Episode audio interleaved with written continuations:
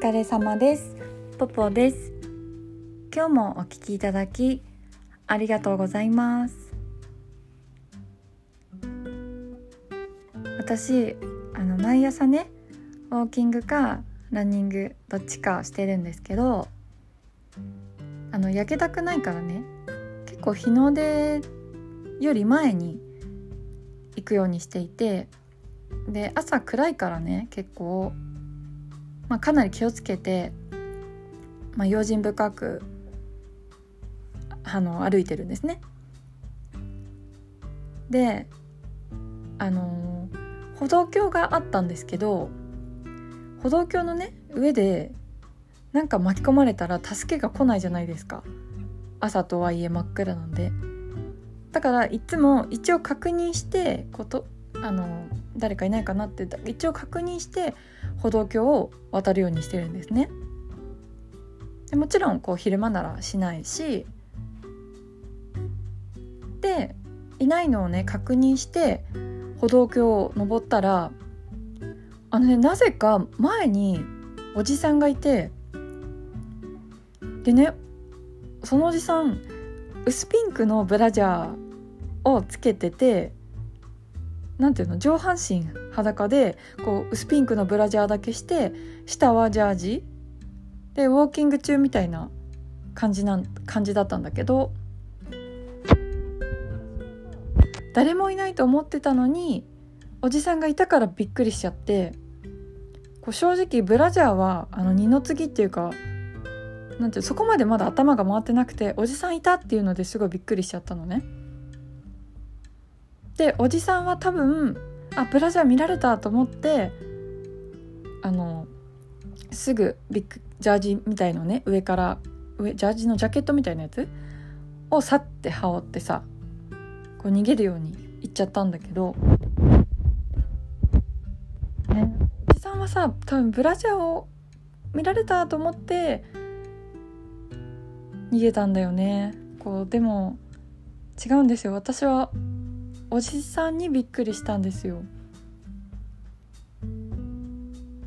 でいやあのよくよく考えたらいやブラジャーってやっぱりびっくりしましたよ。その時はねあの会った瞬間はあのそんなにおじさんの方にびっくりしちゃったけどよくよくよくよく考えたらあなぜってなってちゃいますよねやっぱり。でまあ今ね多様性って言われてるしさ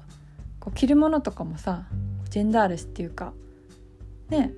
男性のお洋服を女性が着ることとかもあるしさまあブラジャー私下着で外歩くのは全然犯罪でもないしこう誰が何着ても、まあ、迷惑かけてないと、まあ、冷静に考えたらそうだからさでもさもうただただびっくりして私は昭和生まれなんでね。やっぱりまだ頭がついていかないところがあって。でなんかね私のバイブルの「セックスザ・シティ」のねサマンサが確かねサマンサのオフィスで UPS 郵便配達みたいな人とこうサマンサがねこういい感じになってこういたしちゃったんだよねオフィスでね。でちょうどその時にこうミランダが来ちゃってそれを目撃しちゃってでかなり動揺してそのまま去るっていうエピソードがあってで後日あのサマンサはねミランダに非難されたって喧嘩になっちゃうんだよね自分のことを非難されたみたいに思っちゃって。でもミランダはただただびっくりしちゃっただけなんだよね。あの多分避難とかじゃなくてびっくりしちゃっただけ。でもサマンサには分かってもらえないのね。で喧嘩してたんだけど後日サマンサがなんかねキャリーの衣装合わせかなんかでちょっと間違ってたらごめんね。その衣装合わせかなんかでこうドアをねパッて開けたらスタンフォードと誰かがねこうそこのバスルームだったかな？かなんかでいたしててでサマンサもめちゃめちゃびっくりしてこう動揺して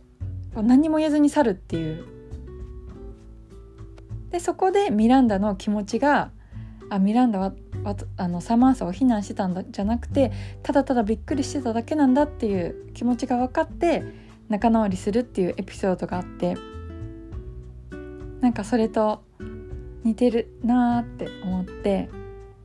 あの避難とかね全然ブラジャーとか避難してるんじゃなくてもうやっぱねこう予想外のことが起きるとびっくりするなって思いました。いくつになっても。今日もお聞きいただきありがとうございました。ご意見ご感想あとは取り上げてほしいテーマも是非メールをお待ちしております。